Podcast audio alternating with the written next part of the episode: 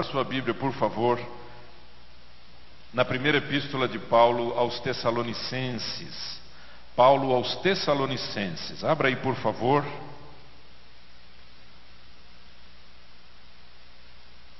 Capítulo 4.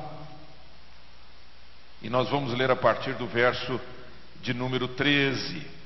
1 Tessalonicenses 4, do verso 13 ao 18.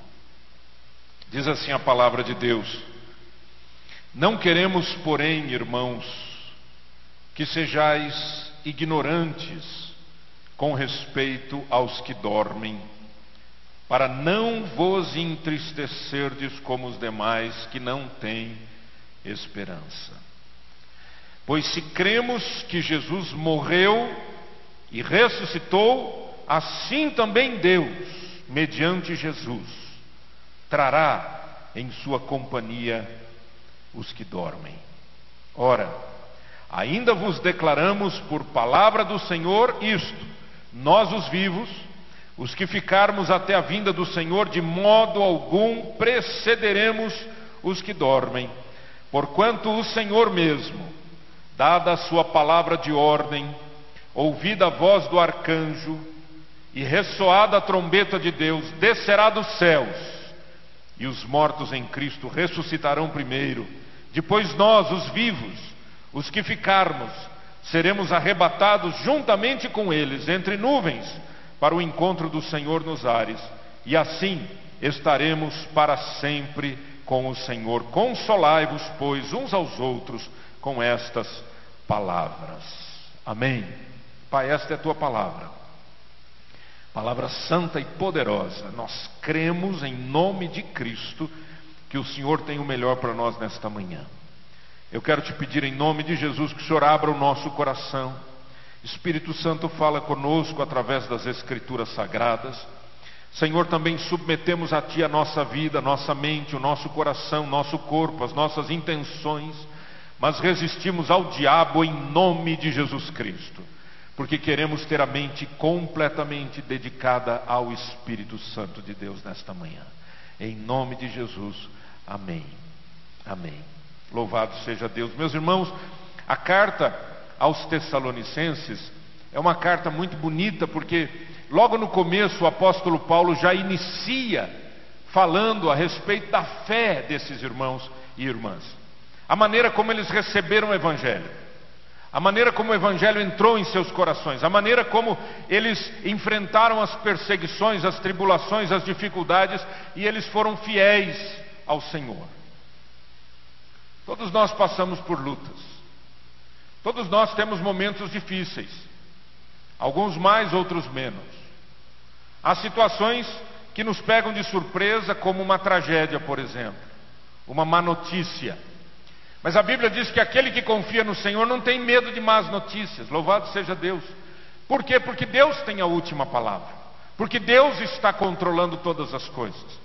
Mas você pode, diante do sofrimento, ter várias de, uh, uh, reações. Uma reação é você ficar olhando para o passado e dizer assim: Ah, que saudade daquele tempo que eu não tinha essa luta. E quando você faz isso, a Bíblia diz que isso não é sábio fazer, não é algo sábio para ser feito. Agora, você pode também ficar olhando para aquela situação, para aquela tragédia, para aquele problema, para aquela dificuldade, para aquela perseguição, para aquela dor e ficar sofrendo autopiedade, ou seja, você fica com dó de você mesmo e acha que ninguém te ama, ninguém cuida de você, que situação terrível. Mas há uma outra reação, e eu creio que essa é a reação que o apóstolo Paulo nos apresenta aqui. Você pode olhar para o futuro e descobrir que existe algo maravilhoso no futuro e que está aguardando você. Que a terra, aquilo tudo que a gente tem aqui, que é maravilhoso, que é bonito, com todas as suas lutas, as suas dores, as suas dificuldades, mas nada se compara ao que o Senhor tem preparado, louvado seja Deus. A Bíblia diz: o olho não viu, o ouvido não ouviu, jamais penetrou no coração do homem o que Deus tem preparado para aqueles que o amam. Você tem essa fé? Sim ou não? Levanta a sua mão. Você tem essa fé? Você tem essa convicção? Bendito é o nome do Senhor. Por isso eu começo esse texto olhando exatamente as últimas palavras do texto. Paulo diz: Consolai-vos uns aos outros com essa palavra. Ele está falando: olha, o consolo que você precisa diante do sofrimento está na sua perspectiva do futuro, o que é que Deus tem preparado, mas não é uma esperança falsa, não é um desejo do meu coração, é algo que Deus prometeu, é algo que Deus estabeleceu, é algo que Deus já colocou na pauta de realizações, e isso vai acontecer para a glória dele, aleluia, aleluia. Por isso ele diz: consolai-vos uns aos outros com essas palavras. Como é importante a gente conviver como igreja, porque a igreja faz isso. A igreja um apoia o outro, um ajuda o outro. Está passando por lutas? Está passando por dificuldades? Aí Paulo diz: console a pessoa que está pertinho de você, console aquela outra pessoa. Todo mundo precisa de um consolo. A palavra grega que Paulo utiliza aqui é o verbo paracaléu. Paracaléu quer dizer chamar para junto de. Ou seja, Vem aqui. Eu quero estar com você, mas eu não quero ficar olhando para a sua dor como você está olhando para a sua dor. Eu quero olhar para o que Deus tem preparado para aqueles que o amam. Eu quero olhar para aquilo que vem, para aquilo que um dia vai acontecer. Louvado seja o nome do Senhor. Por isso ele diz: Consolai-vos uns aos outros com essas palavras. Perseguição faz parte da igreja do Senhor Jesus. A igreja de Tessalônica passou por isso. Em 1 Tessalonicenses, capítulo 3, dos versos 1 a 3, diz assim: Pelo que não podendo suportar mais o cuidado por vós, pareceu-nos bem ficar sozinhos em Atenas e enviamos nosso irmão Timóteo. Olha que Paulo está dizendo. Eu enviei um irmão chamado Timóteo, ministro de Deus no Evangelho de Cristo, para em benefício da vossa fé confirmar-vos e exortar-vos, a fim de que ninguém se inquiete com estas tribulações. Fala a verdade, a tribulação inquieta a gente, não é? A palavra tribulação em português ela vem do latim tribulum. Tribulum era um instrumento de bater no trigo para separar a palha da, da semente. Imagina o que, que significa tribulação: é levar lambada, é apanhar, é sentir pressão, é sentir dificuldade. E muitas vezes a igreja do Senhor passou pelas tribulações por causa da perseguição. Eu amo o Senhor, ah, você ama o Senhor? Então, olha, você tem que abandonar essa sua fé, porque aqui nesse país não é assim, porque a nossa cultura não permite, ou porque nós não queremos que isso aconteça.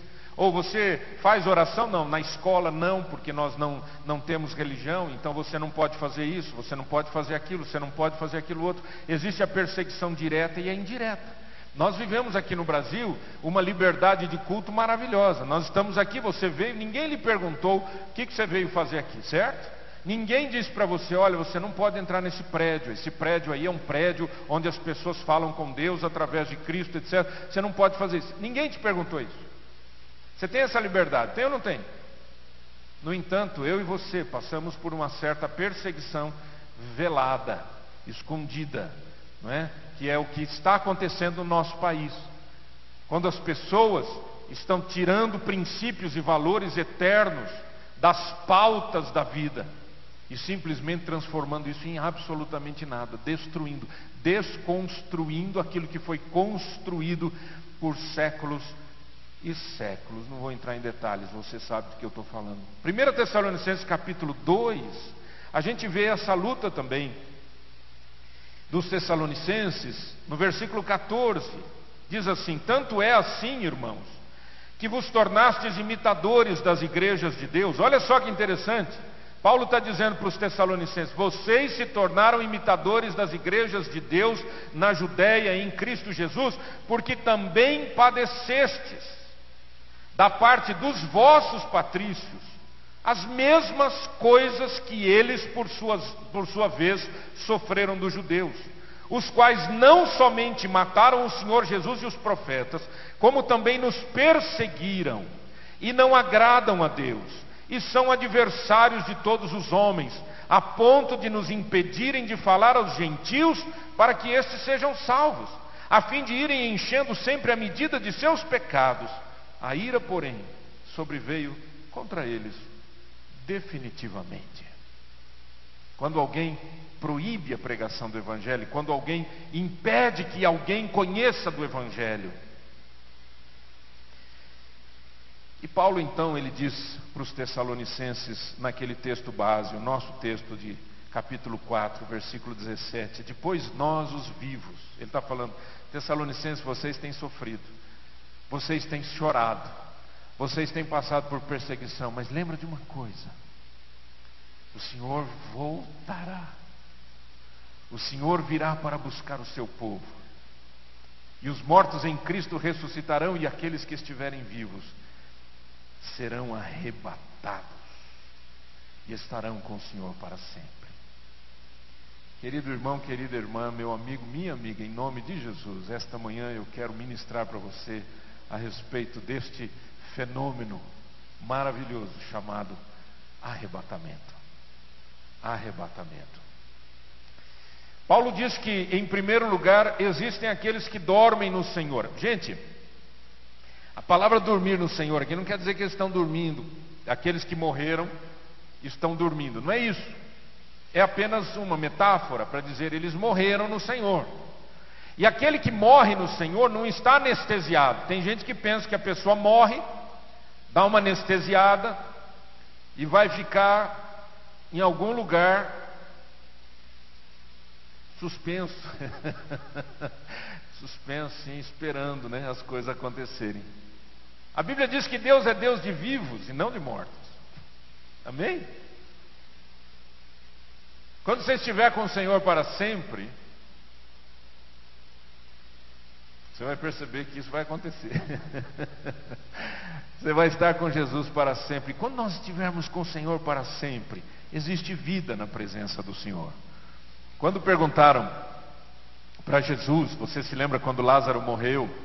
Haviam dito para Jesus: Senhor, o teu amigo está doente. Senhor, o senhor não vai. Senhor, o senhor não vai atendê-lo. Vamos esperar um pouquinho. Tem tempo certo das coisas.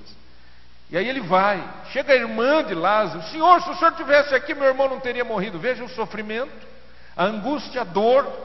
A pessoa pensa naquele momento e ela não consegue ver mais nada. Jesus disse assim: Eu sou a ressurreição e a vida.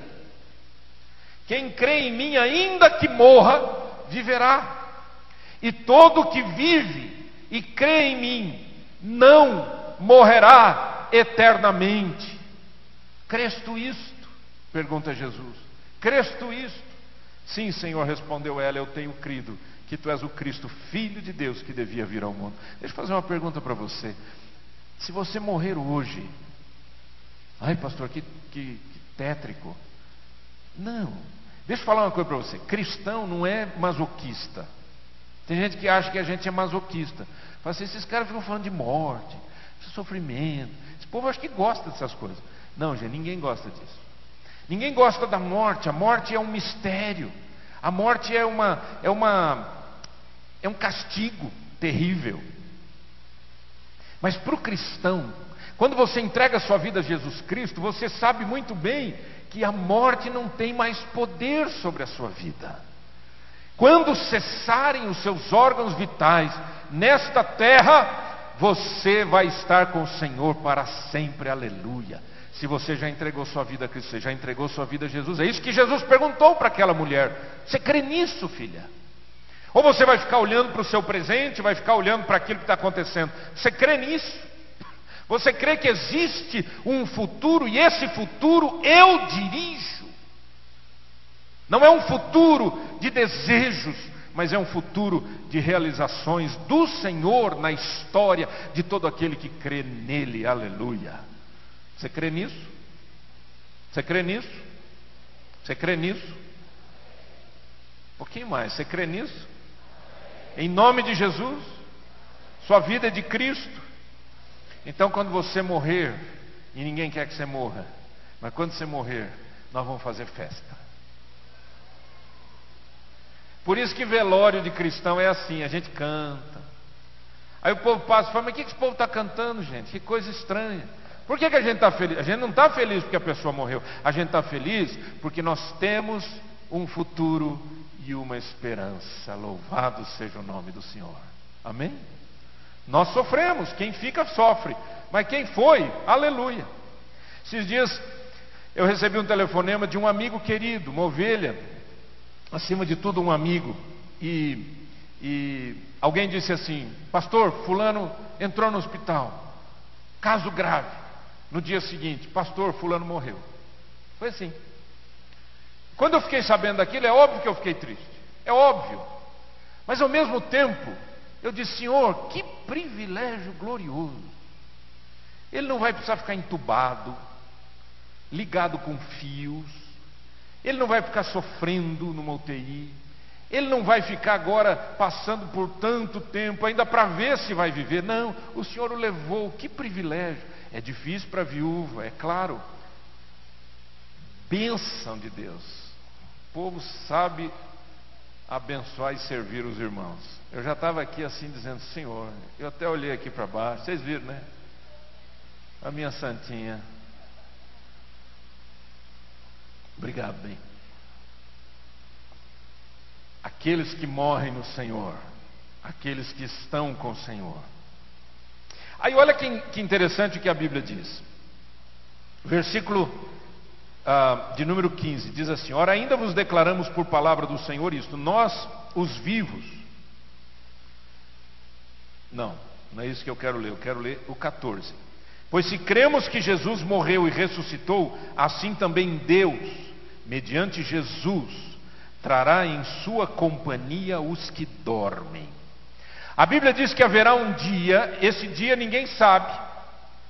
Alguns creem que será antes da grande tribulação, outros creem que será entrando na grande tribulação, outros creem que será depois da grande tribulação. Eu creio que o Senhor vai resgatar a sua igreja no momento que Ele quiser, e eu espero que seja antes da grande tribulação, em nome de Jesus. Agora, o momento não é importante, o importante é o acontecimento. Então imagine a cena: vai chegar um dia em que o Senhor vai buscar o seu povo. Aí você vai dizer, mas peraí, aqueles que já morreram, eles já não estão com o Senhor? Estão com o Senhor. Mas então o que, que o Senhor vai fazer? O Senhor vai chamar todos aqueles que morreram das sepulturas. Aí você vai falar, mas pastor, já queimou, já estragou, já virou pó, já não tem mais nada. Querido, nós vamos ver isso daqui a pouco, mas o Senhor é Deus de vivos. Ele faz as coisas acontecerem.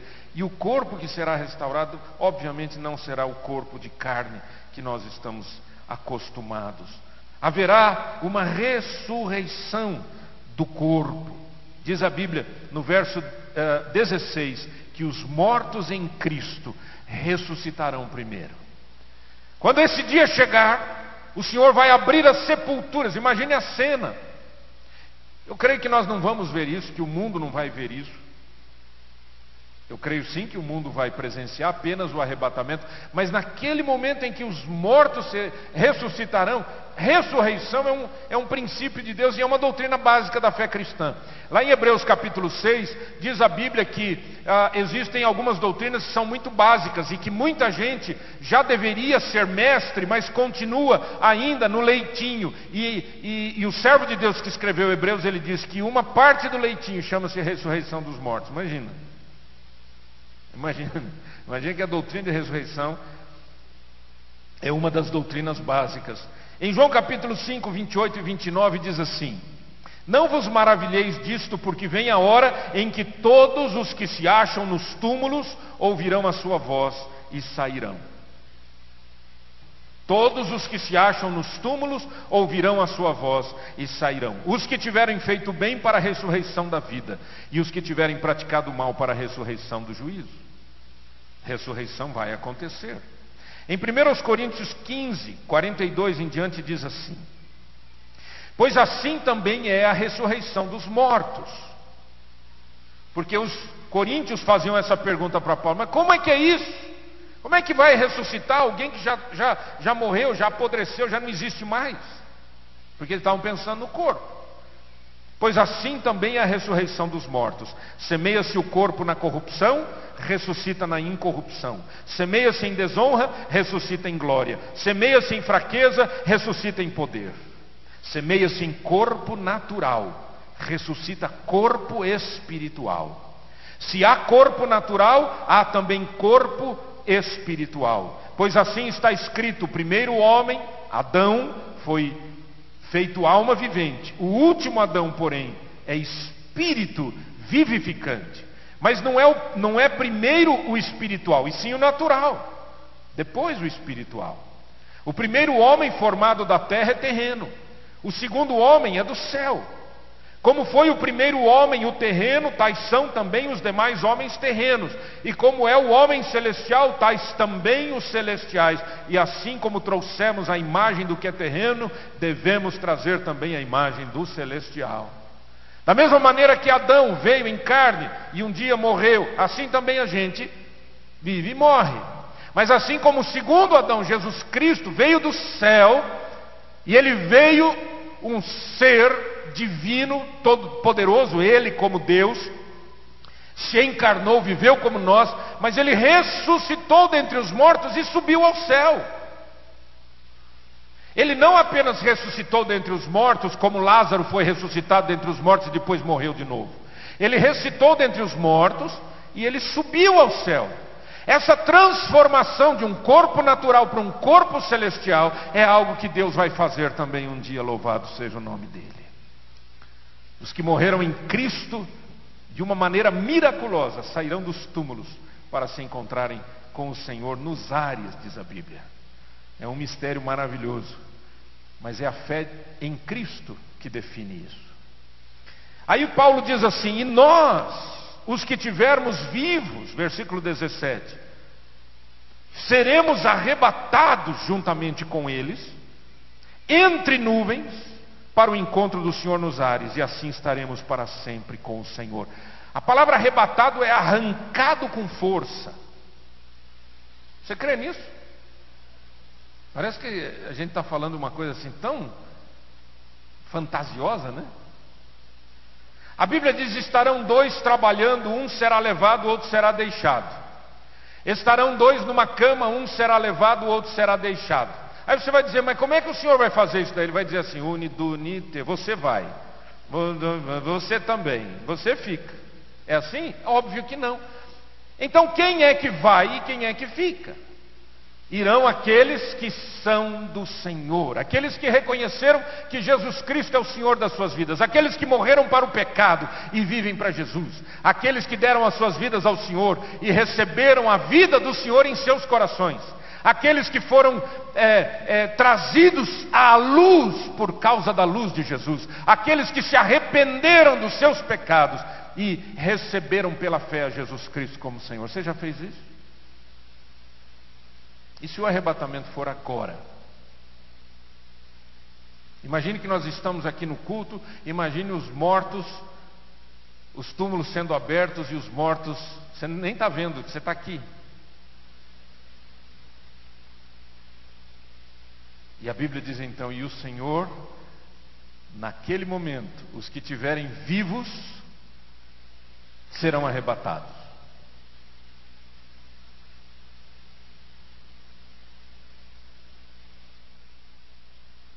Será que esse templo vai ficar vazio? Ou vai ter gente aqui para ficar desesperado? Porque você imagina a cena. Imagina eu aqui pregando, daqui a pouco o microfone, tum, cai no chão. Cadê o pastor? Se você fizer essa pergunta, você está em maus lençóis. Certo? Se você vir o microfone bater no chão, meu amigo, arrependa-se dos seus pecados e entregue-se a Cristo hoje, agora. A gente brinca, mas é sério.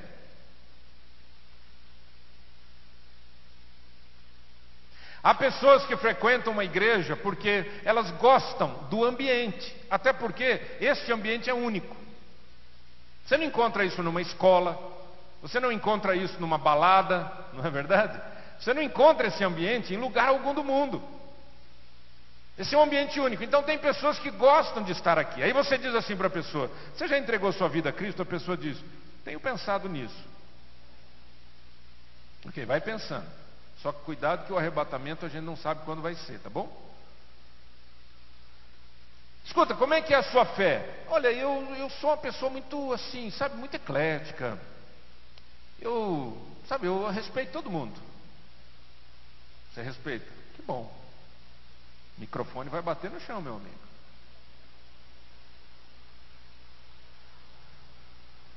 Sabe, eu tenho vindo aqui nessa igreja porque aqui eu encontro uma paz tão grande, tão gostosa. E aí, você já foi batizado? Em nome do Pai, do Filho, do Espírito Santo? Não, eu estou me preparando. Preparando para quê? Para ser batizado. E como é que você se prepara? Eu estou vindo aqui. Há quanto tempo você está se preparando? Cinco ou seis anos. Está se preparando? O que, é isso? É faculdade de medicina? Não, é que eu quero ter certeza. Certeza do quê? Certeza de que é, eu não vou errar. Errar o quê? Meu amigo, deixa eu falar uma coisa para você. Ninguém é salvo pelas suas obras. Nós somos salvos pelas obras, salvos pelas obras de Cristo na cruz. É por causa de Cristo que eu sou salvo e não por causa do que eu faço ou deixo de fazer. A salvação é um presente, é uma dádiva. É uma gloriosa dádiva, meu amigo, minha amiga, em nome de Jesus, você hoje pode entregar sua vida a Cristo e esquecer de tudo que fica para trás e prosseguir para o alvo da soberana vocação de Deus em Cristo Jesus. Olhe para Jesus. Ele morreu naquela cruz, não é para você ficar brincando de, de, de religião, brincando de cristão, brincando de fé, brincando de culto. Veja o que diz a Bíblia. Verso 16: Porquanto o Senhor mesmo, dada a sua palavra de ordem, ouvida a voz do arcanjo e ressoada a trombeta de Deus, descerá dos céus. O Senhor mesmo, começa com ele. Em João capítulo 14, verso 1 a 3, foi o primeiro texto que eu li na Bíblia depois de ter entregado a minha vida a Cristo.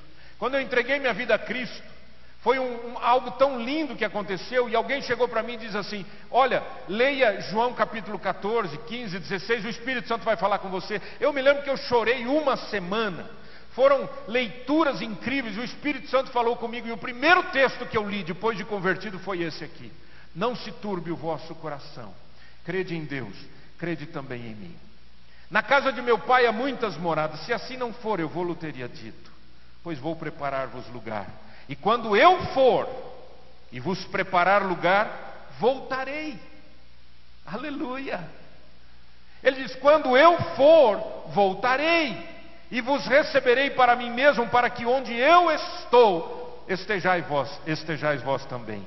Ele virá, ele vai voltar para buscar a sua noiva.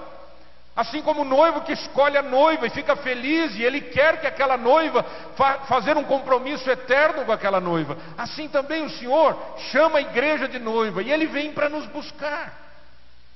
Diz a Bíblia aí, dada a palavra de ordem. João capítulo 5, 25 diz assim: Em verdade, em verdade vos digo que vem a hora e já chegou, em que todos os mortos ouvirão a voz do Filho de Deus, e os que a ouvirem viverão. E aí Jesus diz sobre o bom pastor: As minhas ovelhas ouvem a minha voz, eu as conheço, elas me conhecem, eu lhes dou a vida eterna, jamais perecerão e ninguém as arrebatará da minha mão, aleluia. Eu estarei para sempre com meu Deus, mas a voz dele vai soar. A Bíblia diz: ele vai dar uma ordem, ele mesmo, pessoalmente, ele vai sair do seu trono e virá para encontrar a sua igreja nos ares. E quando ele chegar no momento certo, os mortos já terem sido ressuscitados, ele vai dar uma palavra de ordem. Você vai ouvir? Jesus disse que só as ovelhas dele ouvem a sua voz. Querido, não perca tempo. Não perca tempo, pare de errar, pare de pecar. Pare de jogar a vida, a sua vida fora. Pare de entristecer as pessoas com seus erros, com seus pecados, com seus descaminhos. Entrega a sua vida ao Senhor. Diga para Jesus: Eu quero viver uma vida nova, transformada, Senhor, e eu quero ouvir a tua voz, porque a tua voz só a ouve aqueles que são do Senhor. A Bíblia diz: Porquanto mesmo o Senhor, dada a sua palavra de ordem e ouvida a voz do arcanjo, ouvida a voz do arcanjo. Há um anjo na Bíblia que aparece pouquíssimas vezes, mas toda vez que ele aparece, ele é o príncipe, é o maioral chama-se Miguel. Um dia Gabriel, um anjo mensageiro, foi trazer uma mensagem para Daniel que estava orando, e ele disse: Daniel, homem muito amado, eu vim por causa das tuas palavras. Mas sabe por que, que eu demorei para chegar? Porque estava ali, fazia 21 dias orando, jejuando e buscando a Deus. Ele disse: Eu demorei por, pelo seguinte, porque o príncipe da Pérsia se opôs a mim.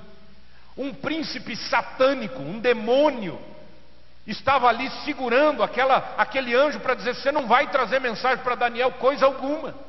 E a Bíblia diz que Gabriel disse assim: Mas Miguel veio me socorrer. Pense nisso. Nós não oramos aos anjos. Anjos são espíritos ministradores que trabalham a favor daqueles que hão de herdar a vida eterna.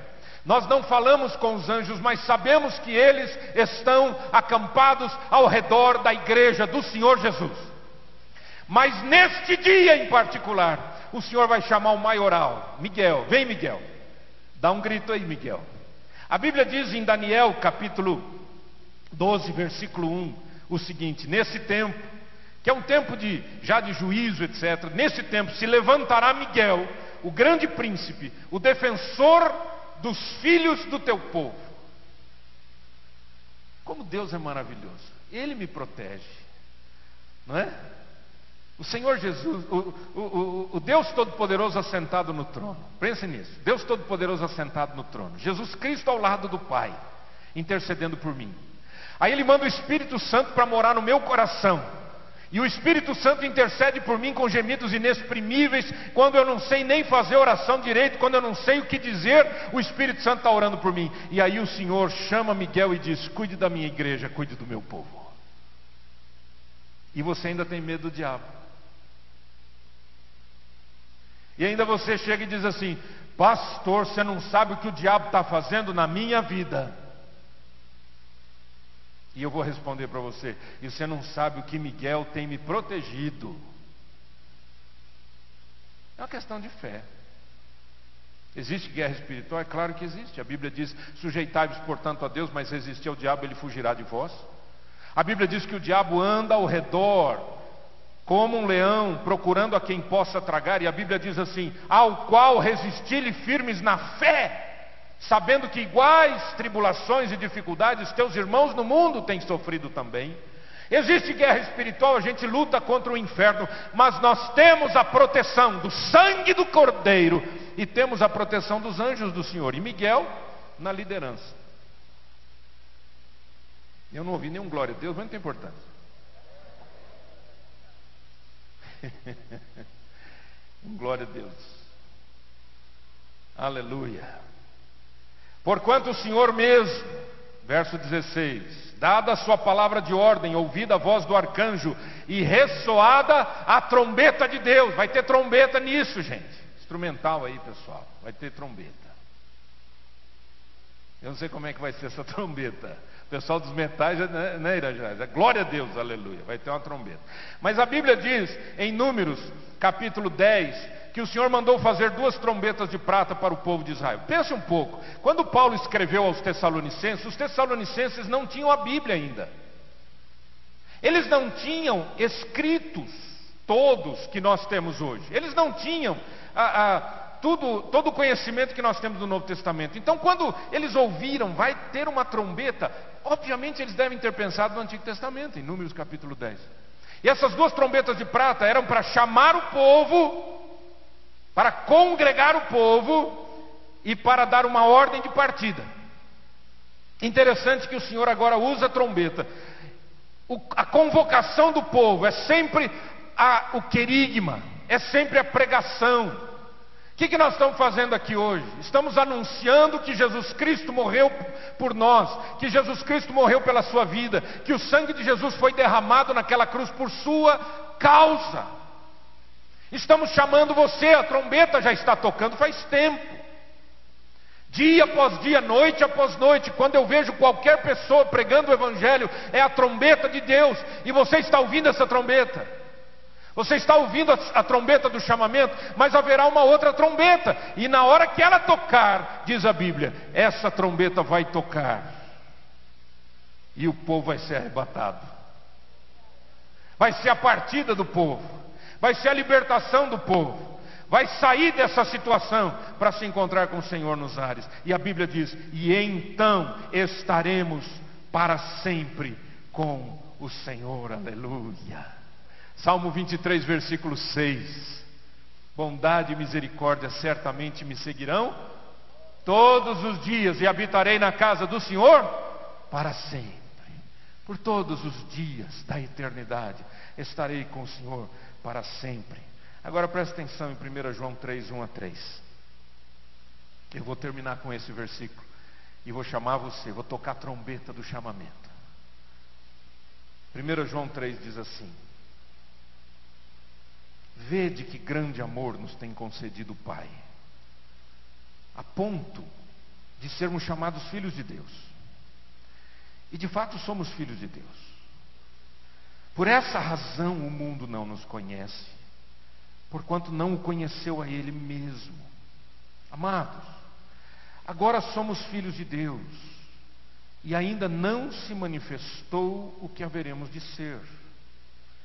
Sabemos que quando Ele se manifestar, seremos semelhantes a Ele, porque haveremos de vê-lo como Ele é. E a si mesmo se purifica todo o que nele tem esta esperança, assim como Ele é puro.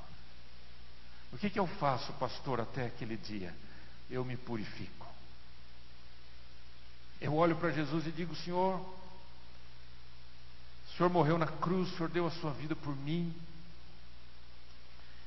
E eu tenho jogado fora a minha vida, meu tempo, minha história, porque eu só me preocupo com a terra. Eu só me preocupo com o passado. Ai, o meu passado. Tem gente que diz assim: Ah, eu queria tanto ser novinho de novo. Não dá. Tem gente que diz assim: Ah, eu me lembro quando esta igreja era pequenina. Tem gente que ama a igreja pequena, né? Ai, quando era pequenininha, igreja, todo mundo se conhecia, agora ninguém se conhece. Ai, que saudade, filho. Deixa eu te falar uma coisa. A página virou. Pare de olhar para trás. Tem gente que diz: ai, meu presente. A vida é só isso aqui, né, pastor? Sabe o que eu quero, pastor? Eu quero é ser feliz. Só que a pessoa, ao invés de buscar a felicidade que vem de Cristo, ela anda no hedonismo, no prazer dessa terra. Eu estou convocando você e tocando uma trombeta. Olhe para o futuro. Aquele que um dia morreu por nós é aquele que vai voltar. Aquele que morreu e ressuscitou, ele morreu pelos meus pecados, ressuscitou para a minha justificação. Ele subiu ao céu. E ele disse: Eu voltarei e vou receber a minha igreja. Querido, Jesus está voltando. O que você está fazendo com a sua vida? Pastor, eu tenho que trabalhar. É claro que você tem que trabalhar. Eu não estou falando disso. Mas onde está colocado o seu coração?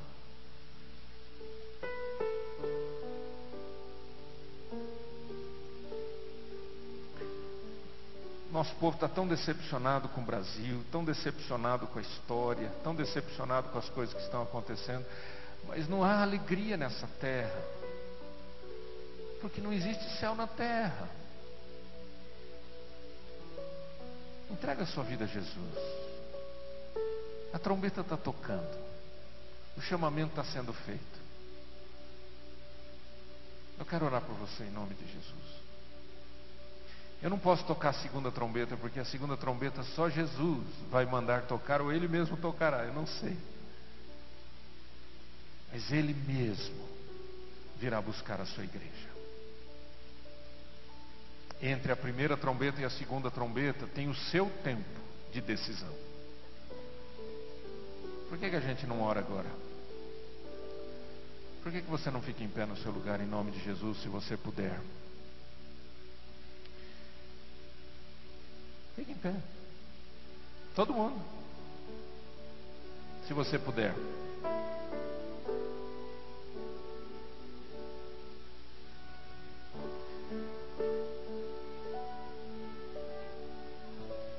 Se confessarmos os nossos pecados, Deus é fiel e justo para nos perdoar os pecados e nos purificar de toda injustiça. Disse Jesus: Aquele que crê em mim, nunca morrerá. Nunca morrerá. Ainda que esteja morto, viverá. Mas aquele que está vivo nunca morrerá. É o seu tempo de fazer uma oração aí no seu lugar e de dizer para o Senhor: Senhor, eu não quero mais gastar meu tempo, jogar fora o tempo do, do investimento da tua cruz e do sangue de Jesus derramado. Eu quero me entregar 100% nas tuas mãos. Diga para o Senhor: Senhor, eu quero parar de pecar, eu quero parar com o erro. Eu quero parar de viver uma vida de prazer, de hedonismo nesta terra. Eu quero ter sim a alegria que vem do Espírito Santo. A indizível alegria, a inexplicável alegria. Coloca nas mãos do Senhor a sua vida. Tome decisões claras. Filho, se você ainda não foi batizado em nome do Pai, do Filho e do Espírito Santo, essa é uma ordem de Jesus, não é uma brincadeira. Ele não estava brincando. Ele não estava oferecendo a você uma opção. Ele disse: aquele que quem crer e for batizado será salvo. Tome uma decisão hoje. Procure um líder da igreja, procure alguém da sua célula, procure algum dos pastores e diga: Eu quero tomar uma decisão, é agora, a minha vida é agora, porque eu sei que Jesus está voltando, só não sei quando. Mas eu não quero tomar essa decisão por medo, eu quero tomar essa decisão por amor. Aquele que tem essa esperança a si mesmo se purifica. Você tem a esperança? Meu amigo, você já entregou sua vida a Cristo. Seu coração pulsa nele o sangue do Senhor Jesus. A sua vida é 100% do Senhor, seus pensamentos estão focados na glória de Deus, você vive para Ele. Esse é o momento de você tomar uma decisão. É o momento de você dizer para o Senhor: Senhor, eu não tenho outro bem além de Ti. Na terra não há um bem que eu deseje, e nem no céu igual a Ti.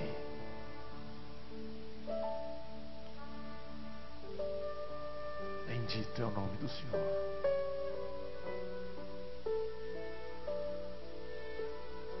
Será que a gente pode cantar esse hino e, e aí então a gente ora depois? Podemos? Em nome de Jesus.